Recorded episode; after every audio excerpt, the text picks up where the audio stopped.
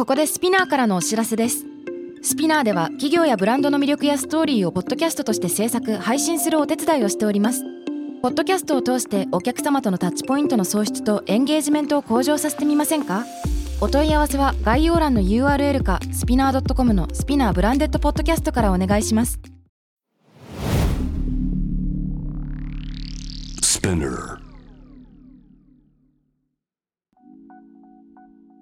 Hey everyone, welcome to the club. I'm your boss Reiko and ミラーこのポッドキャストは私佐藤真国主玲子と長谷川ミラの二人でお送りするおしゃべりプログラムデジタル音声コンテンツ配信サービススピナーを通じてお届けしています。同世代で共有したい情報や悩み私たちが感じる社会の違和感などヤングボスならではの切り口でお話をしています。ご意見ご感想は東京ヤングボスでお待ちしてます。メッセージの宛先は概要欄にあるメッセージフォームのリンクからお願いしますポッドキャストのフォローボタンからフォローも忘れなく。はーいありがとう。今週もレイコはリモートでバリからお届けしておりますえーヤングボスですね皆様本当にありがたいことにご意見ご感想ハッシュタグだったりねメッセージディスコードたくさんいただいておりね、ますので、たくさん来るよね。本当ありにがとうございます。ありがたいのでちょっと今週は、まあ、深くというよりはサクサクとあのたくさうんんご質問とかもいただいているので答えていければなというふうに思います。OK です。はい、ボスたちがズバズバはっきりと言ってきよえ、今日恋愛多め？今日ね恋愛が多めだね。うんうん。人気ね、恋愛コンテンツ。人気ねみんな恋愛みんなに悩んでんだ。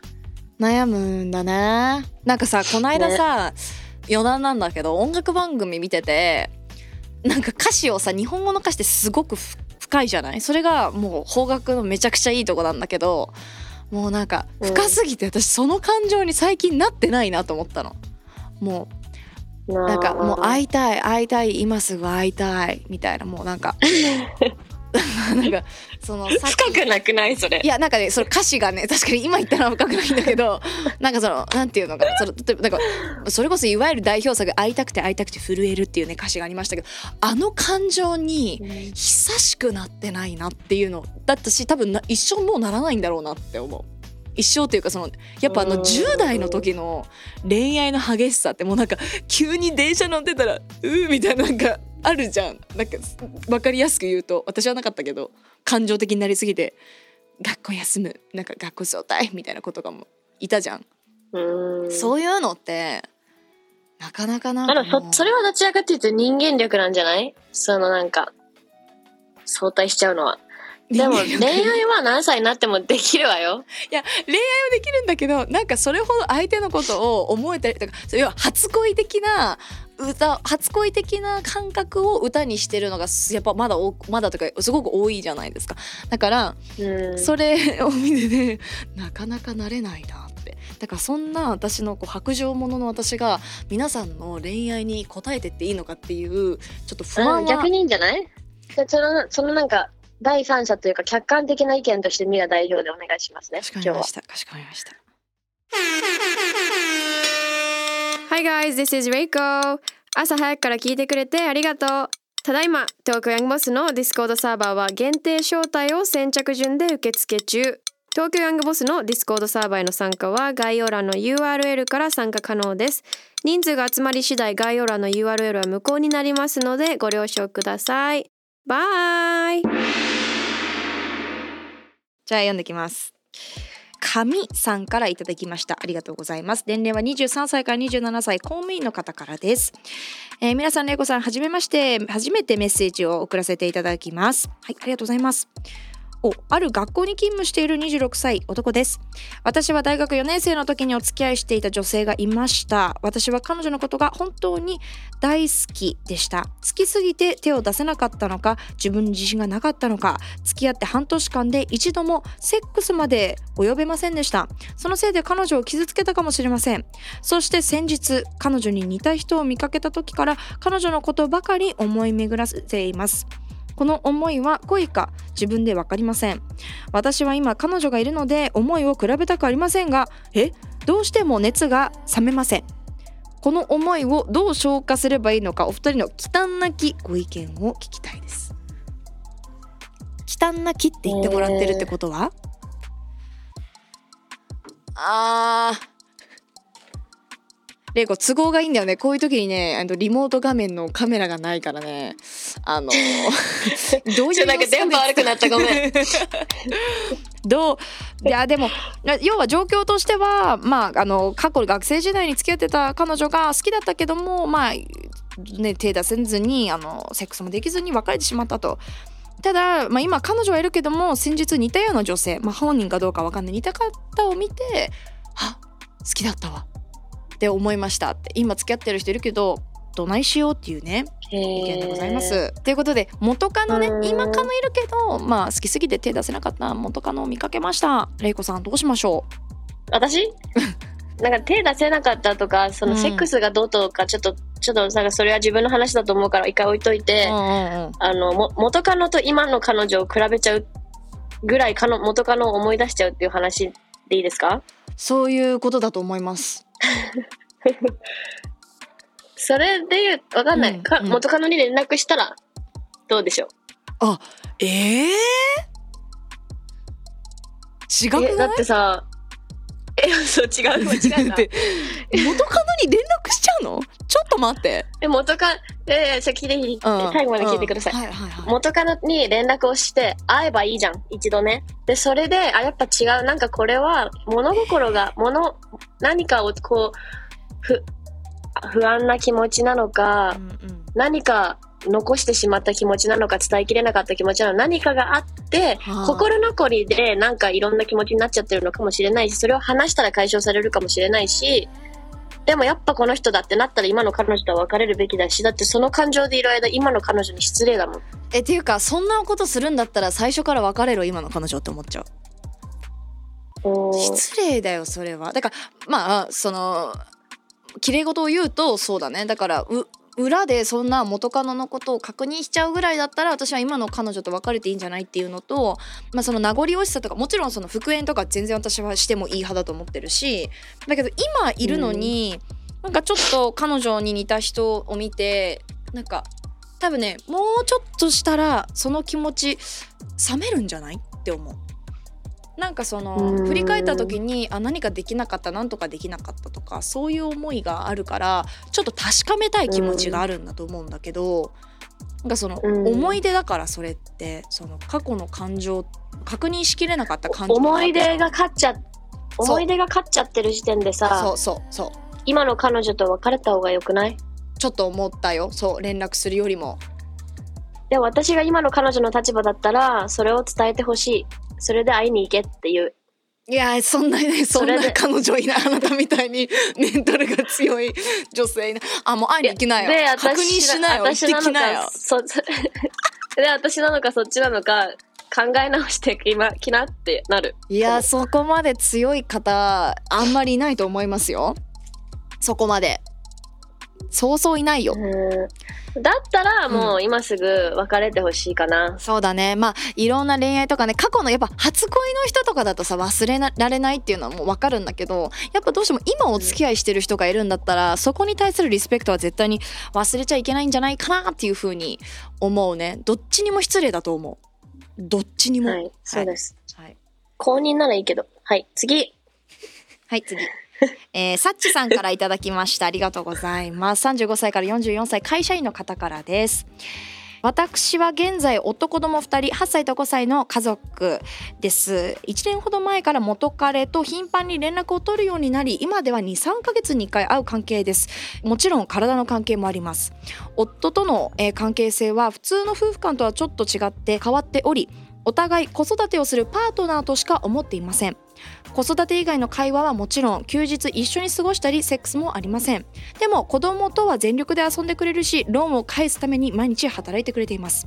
不満はないですが男女としても気持ちはもうないのでその部分は元彼に気持ちがいっています。元彼とは遠距離ですぐ会えるような距離ではないですが朝は FaceTime 夜は電話など毎日連絡取ってます。彼との将来の話をしたりしますが子供いるのでなかなか具体的な話はできません。今の安定した生活と私の気持ちどっちも手に入れようとしてる私はわがままだなと分かってます。でも一度しかない人生。結婚したら夫以外の人を愛してはいけないとか女を捨てるとか本当に意味が分かりません、えー不倫婚外恋愛。彼氏についてお二人はどのようにお考えですか？ご意見いただけたら嬉しいです。えもうこれ本当にでも一言言っていい？やっぱねどうぞ。子供がいるのにこの不倫の話私はできない。なしっしょ。うん。もうこれはっきり、うん。なしっしょ。なんかどこまで自己中で入れるのっていうのはちょっと言いたい。恋愛だったらもう離婚して子供のために。って思うけどね、なしかな。なしななんで離婚できないんだろやっぱりだからローンだったりとかそのパートナーとしてはいいんじゃない？だからこう。のメローンのためにッセージ結の婚してるっねてこと？うんわかねだから難しいよね。この日本の結婚の形っていうのをすごく考えさせられるよね。やっぱりやっぱりだから男が働いて女が家にいるっていうのが確立しすぎちゃってるから、働く女性で自分のキャリアがあったらこの発言にはならないと思うんだよね。その、やっぱり旦那さんと付き合い続けてる、一緒にいる一つの理由でこの言ってるみたいにローンを返すためとか、その経済的な部分があるわけじゃない、うんうんうん。それが悪いことだとは言わないんだけど、うん。で、女としてそういうところに頼り始めちゃうと、うんうん。そのこれまたちょっと話ずれるかもしれないけどミラといつも言うさその、うーん働く女性たちと主婦っていう主婦で生きていこうっていう女性の違いなんじゃないかな。でもさ多分なんだけどそれだけじゃなさそうだよねこの文章を見てると。やっぱり子育てをするパートナー、まあ、お金以外もやっぱり子育てするパートナーとしてもナイスです。っていうこともあるわけじゃん。そうだね。だ半分そのカンフォートっていう心地よさと半分その経済的な自分の不安と両方あるのかなって思うんだけどうん、これってさどっちがいいんだろうね。その子供のために我慢してまあ不倫はしといて、まあ、仮にね自分の心を満たすために不倫はしてます。でも子供の安心の安定とかっていうのも考えて、えー、と夫との関係をじゃあ仮にさ二十歳までとかさ成人まで続けますみたいな人もいるわけじゃん。うん。のパターンと、うんうんうん。私はそうじゃなくててかそれならばマジで墓場まで持って帰れ。のレベルかうん。もしくは子供それはあるかも。うん、か子供のことをマジでかどうせいつかバレるんだから結局ねだから、まあ、もしかしたら8歳とかだったらさあの分かるかもしれないじゃん。お母さんの様子とか見て分かんないけどさ、うんだったら離婚して。いや子供がいるのはちょっとわからないです。私には子供がいないから何とも言えないっていうのは正直な気持ちだけど、うん。そのすごい綺麗事で言うと子供子供がいるならやめなよって思うけどでもその一生女でいたいとか結婚したから女捨てなきゃいけないのっていう気持ちはすごくわかるからうん。それは捨てなくていいと思う。わかる。だから捨てなくていいからだからさっきの玲子の話に戻るとだからちゃんと自分のキャリアとかあの収入源とかそういうのを自分が自由な選択をできるようにするために持っとこうよっていうことだよね。うんうんうん。そうです。そういうことが言いたかった。うん。わかるわかる。ちょっとやっぱこの子供っていうのはなんか引っかかるし全然そういうつもりはきっと本当にないんだろうけどもちょっとね文章だけ見てるとやっぱり本人も言ってますけど自分はわがままだなってやっぱそんなにうまいこといかないような気がするよね全部手に入れて、うん。よっぽどね。やっぱ何かはでも今ミラが言ったみたいに自分の選択が自由にできるものが何かあれば、うん。多分まずさだってこの半分カンファートのために彼と旦那さんといる半分は経済的な部分で安心できるために自分には自信がないからいるっていうのが 50%50% だとしたら自分で経済力を見出せるようになったらその50の不安はまずなくなるわけじゃん。うんうんうん。悩みは。だからなんかそこでやっと本当にこの自分の女としてを選ぶのかうん。でも私彼子供たちの面倒は私が見れるし私の自分の好きで愛愛を持てる人と一緒にいたいっていう決断ができるわけじゃない。うん。経済的に自分が自分で養えるようになれば。うんうん。だからなんかお金とは言いたくないけど結局その自分をどこまで軸として持てるかはうん。めちゃくちゃ大事なのかなってこういう質問を見るから私そさらに思うんだようね。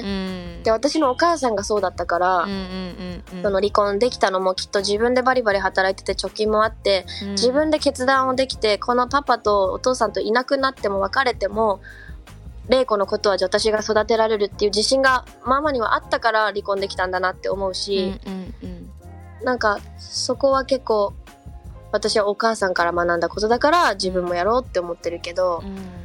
そうだね。あまりにもちょっと子供がいる環境で自分軸だからそれってさどうなのってじゃあお子供がいるからって女性として生きれない？キャリアを持っちゃいけない？とかそういうそれとはまた全然違うと思うんだよね。やっぱ家族がいるわけだから、そのうーんこれって私たちのだからえでも簡単な話じゃない？なんかさ、うん。自由を得るためには努力しなきゃいけないのよ人間。そうだよね。だから両方わがままになりたかったらもうちょっとってことね？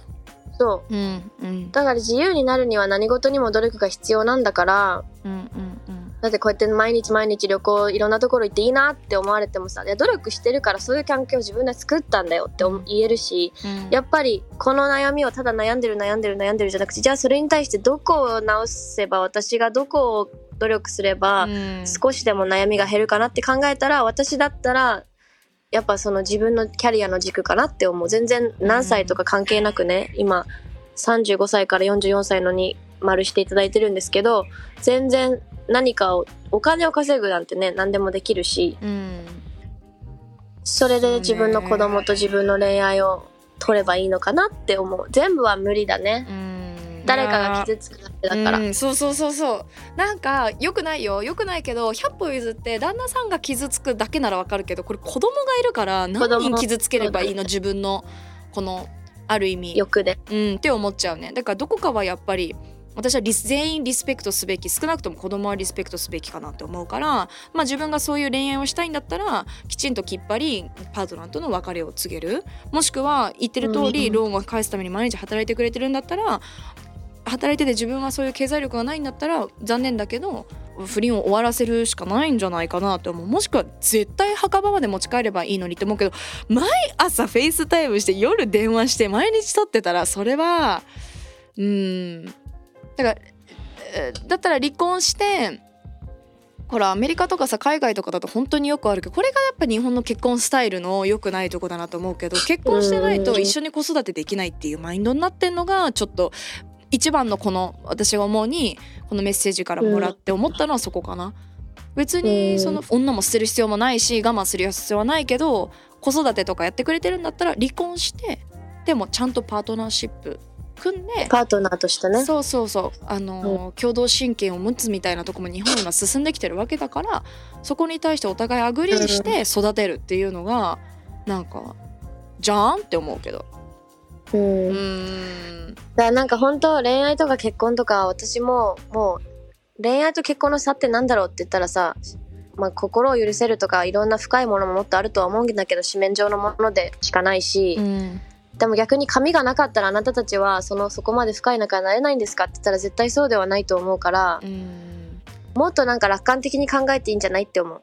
けど子供っていう責任が一つ大きなものがあるんだから子供がいるんだったらちょっともう少しシンプルな形を取った方がいい。傷つかない形かな？うん。人が傷つかない形を取ればいいんじゃないかなって思います、うん、そう思いますさあもうまだまだ答えていくよ次はい。はずちゃんからいただきました。ありがとうございます。23歳から27歳、会社員の方からです。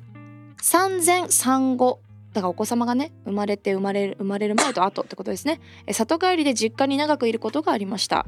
もともと母と性格が合わないと思っているのですが母との距離感が未だに分かりません。一緒にいると母のルールがたくさんありなんでできないのと言われてしまいます。言い方がきつくてしんどくなってしまうこともあります。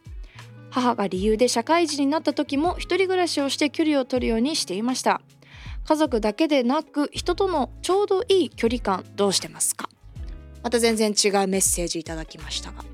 うーん。これはねでもちょうんうん。ちょうどいい距離感どうしてますかっていうのは何？私たちの場合そういう人いますかってことかな？とか家族だけじゃなくてそのやっぱりちょっとえ会社とかでもさうきっつみたいなこの人うんみたいな人いるわけじゃん。でもやっぱ家族とかそういう会社とか組織にいるとあ嫌なんでやめますとかさなんかさよならってできないじゃんこの距離感とかうん。心の持ち方どうしてるって多分話だと思うんだよね。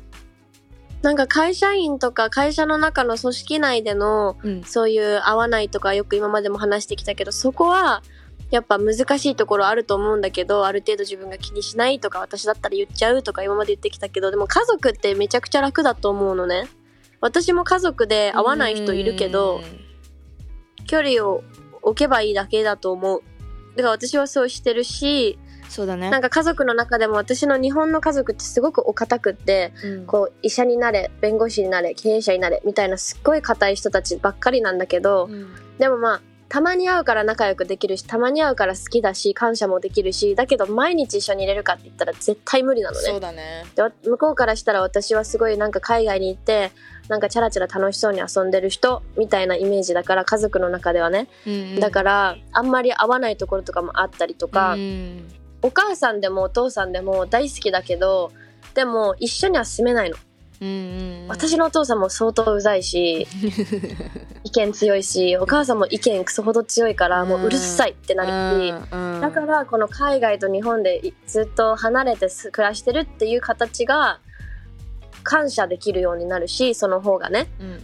だママも同じこと言ってた私に、うん。離れてる方が私たち仲いいよねみたいな、でもそれはなんか全然悪いことじゃないと思ってて、うん。その分私はまあ毎日言ってあげたいなって思ったりもするけど、うん。いたら気づけない良さだったりありがたみだったり感謝を覚えられる離れてわかる良さみたいなさうん。恋愛でもあるじゃない、うんうん。なんかそれは私は家族でもあるかもしれない。そうだね。だから別に親だからといってめちゃくちゃ気が合うっていうわけではないからと思う。うんなんでだってジェネレーション違うんだから意見違うに決まってんじゃん。そうなんだよね。そうなんだよね。全然そのちょうどいい距離感っていうのはその今この方がやってる母と社会人になっても一人暮らしで距離を取ってるっていうのはうん。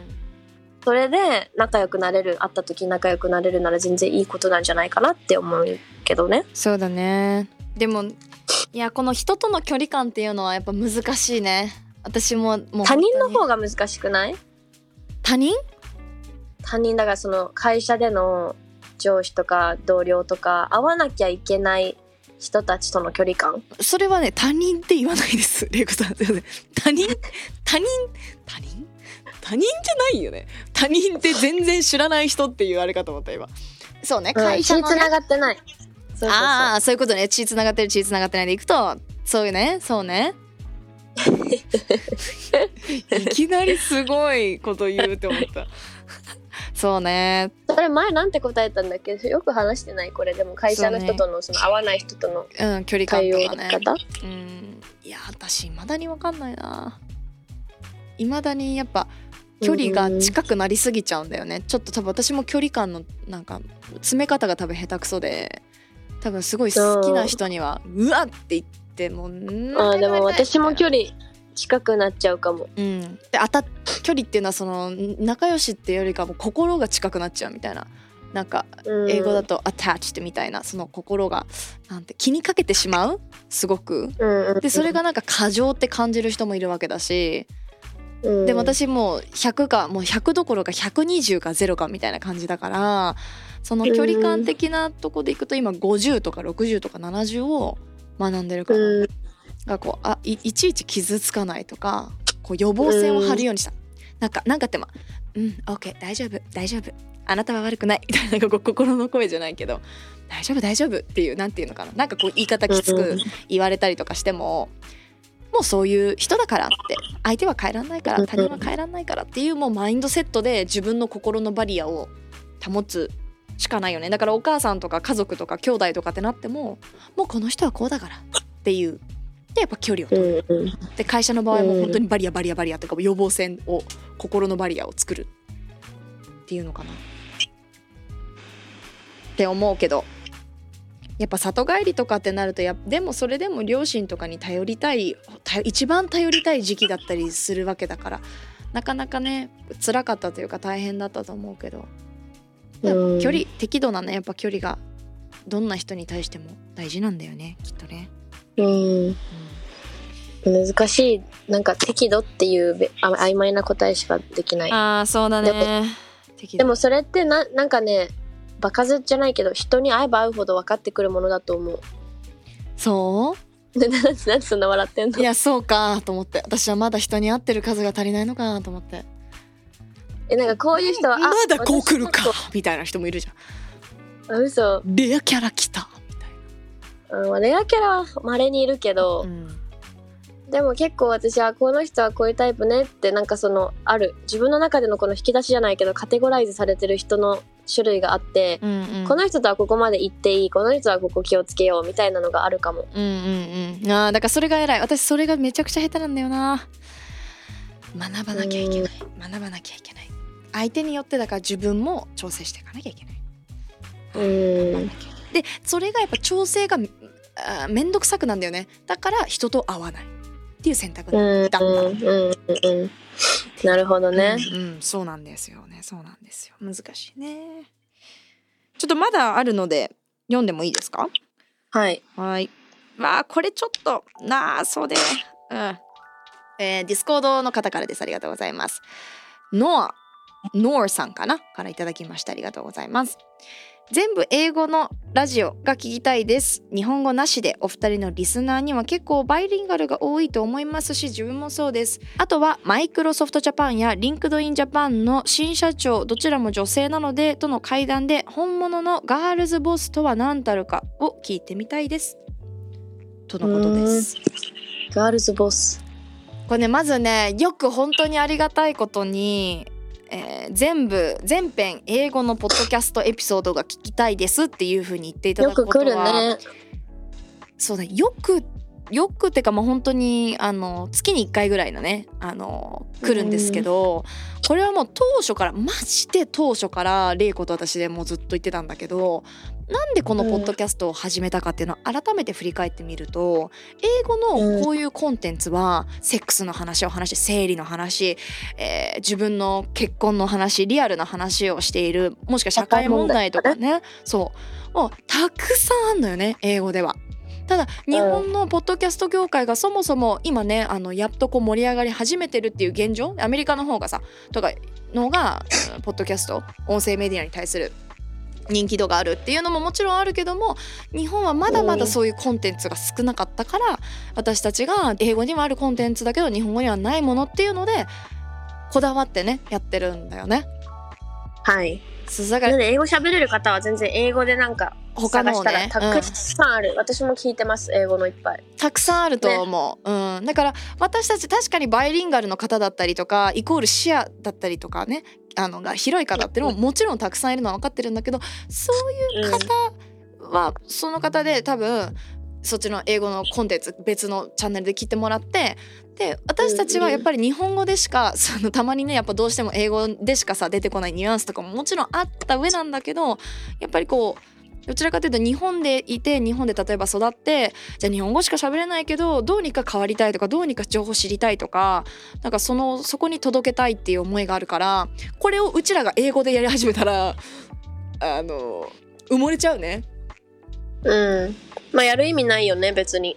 そうね。あまりない。なんかあのいやどうしても聞きたいんだけど日本語があのあまり得意じゃないので英語でお願いしますみたいな感じだったらあのまた全然話は違うんだけどあの、うん。ねねそのバイリンガルの人たちは共感してくれる人が確かに多いかもしれないけど日本語しか喋れない方たちになんかその上から教えるつもりはないけど私たちのこういう考えが新しい意見として、うんあのね。インプットしてもらえたらねそう情報としてインプットしてもらえたらっていう一つの媒体だから、うんうんうん。それ英語にしちゃったら届くものも届かないからそうなのよ。なんかそういう意図がちゃんとあるんだよっていう話かな。そうなんです。なんでちょっとあの適度に混ざってしまったりとかしても申し訳ないなと思うんですけども。引き続き改めて私たちは日本をねやっぱ日本の若者えでも私この発信始めて日本語上手になったから私からしたら日本語でやりたいしありがたいのよ。うんそうねミラはこれをさ仕事にしてるでしょそうねだけど私は日本語が上手になったと思う。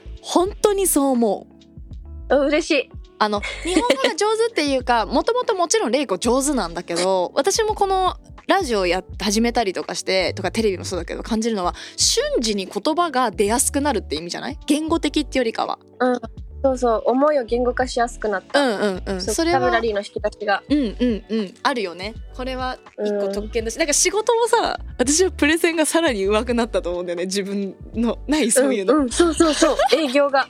営業力上がった日本語の。そうだよね。そうだよね。私日本語の営業とか外部の人との話本当にもう汗かいてたの。行くまでね「お前 god お前 god it's gonna be Japanese」みたいな、うんうんうん。もうスクリプト書いてみたいにやってたけど、うんうん。できる。瞬時にね。もうはい。我らも成長できておりますヤングボスのおかげでそうよ。私たちも成長してるんだから、うんありがとうございます。ありがとうございます皆様引き続きね東京 Young Boss よろしくお願いいたしますあとこのノアさん Microsoft Japan だったり LinkedIn Japan の社長さんがどちらも女性ということでどんどんねあの女性の社長さんも増えてるから確かに私たちもまた対談形式でねしばらくしばらくやってないそうか年上のそのボスの方々とねああないね。ボスの方とはないからそういういいですね。うん、本物のガールボスとは何たるかを聞いてみたいって。何なんだろうね。ボスなんか今ってこうこれはボスに限らずだけど女性が男性と同じようなキャリアだったりとかをうん求めてるんだったら男性以上に頑張らなきゃいけないっていうのが今まで言われてきたわけじゃん。そうじゃなくて、女性は女性なんか男性もその働き方で困ってるわけじゃないですか。そのね、うんうんうん。じゃあこの働き方だと家族との時間がな取れないとか子供との時間がないとか、働き詰め残業みたいな、だからメンズに合わせるんじゃなくてむしろ女性がどんどん社会進出してってるからこそ新たな働き方だったりとかなんかガールボスだからじゃなくてうーんねなんか新たなボスのスタイルとか新たな働き方、そのジェンダー関係なくみたいな、っていうのはあの伝えていきたいね。もちろんそのまだまだ日本ってガールボスってちゃんとお伝えして女性社長とかちゃんとあの活躍してますよ女性がって言わなきゃいけない時代だとは思うからそこは全然否定なしだけど、なんかそういう対談とかもできたらいいよね。きっと多分妄想だけど対談するとなんか女性としてだけじゃなくてって多分言うような気がするんだよね。結構いろんな人と会ってると。でもそういうなんか確かに私の周り大手の大手で女性社長に就任しましたっていうタイプはあまり知らないかも私も個人的には。なんかどちらかっていうとだそういうのは男性の方がまあ多いからだと思うけどうん。出会うし、うん。女性で起業家ってなると起業家だね。その社長に就任したタイプではなくそうだねね。自分で始めたが方が多いからその話も聞きたいね。うん。面白そう、うんちょっといろんなゲストのねリクエストとかもあったりするので引き続きディスコードの方でも皆様、えーご意見だったり感想だったりリクエスト、えーいただければと思います。はい。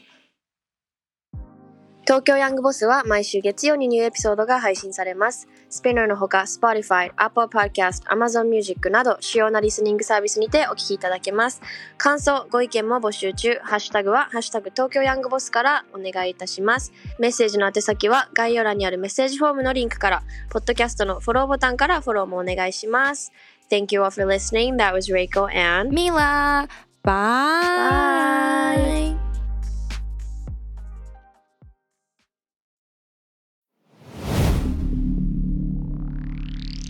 Spinner.